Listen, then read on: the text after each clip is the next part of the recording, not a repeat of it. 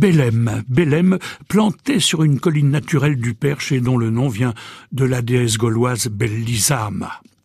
Mais il n'y a plus de dieu païen aujourd'hui dans ce bourg qui a été un jour de l'an 1229 pris de main de maître par la fière Blanche de Castille accompagnée de son jeune fils, le futur Saint Louis.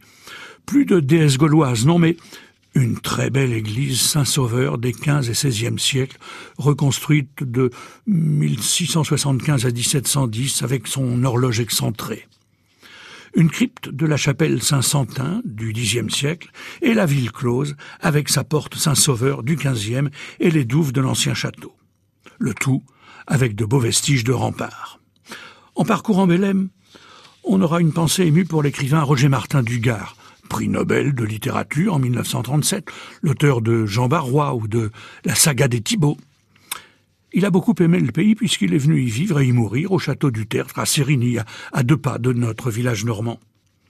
Une autre pensée émue aussi pour Aristide Boussicot, né à Bellem en 1810, qui a commencé sa carrière en vendant des parapluies dans la boutique de papa, avant de monter à Paris pour y ouvrir un commerce qui va devenir le bon marché, le premier self-service de l'histoire.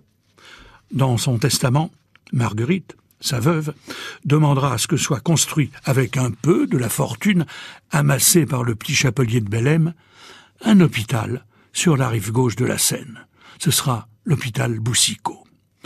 Pensée émue enfin pour Philippe de Chenevière, qui vivait au prieuré Saint-Martin de Bélem et qui a fondé une académie littéraire, l'Académie de Bélem, dont les frères Goncourt, Edmond et Jules se sont sérieusement inspirés quand ils ont rédigé les statuts de leur Académie Goncourt, qui doit donc tout à notre village normand.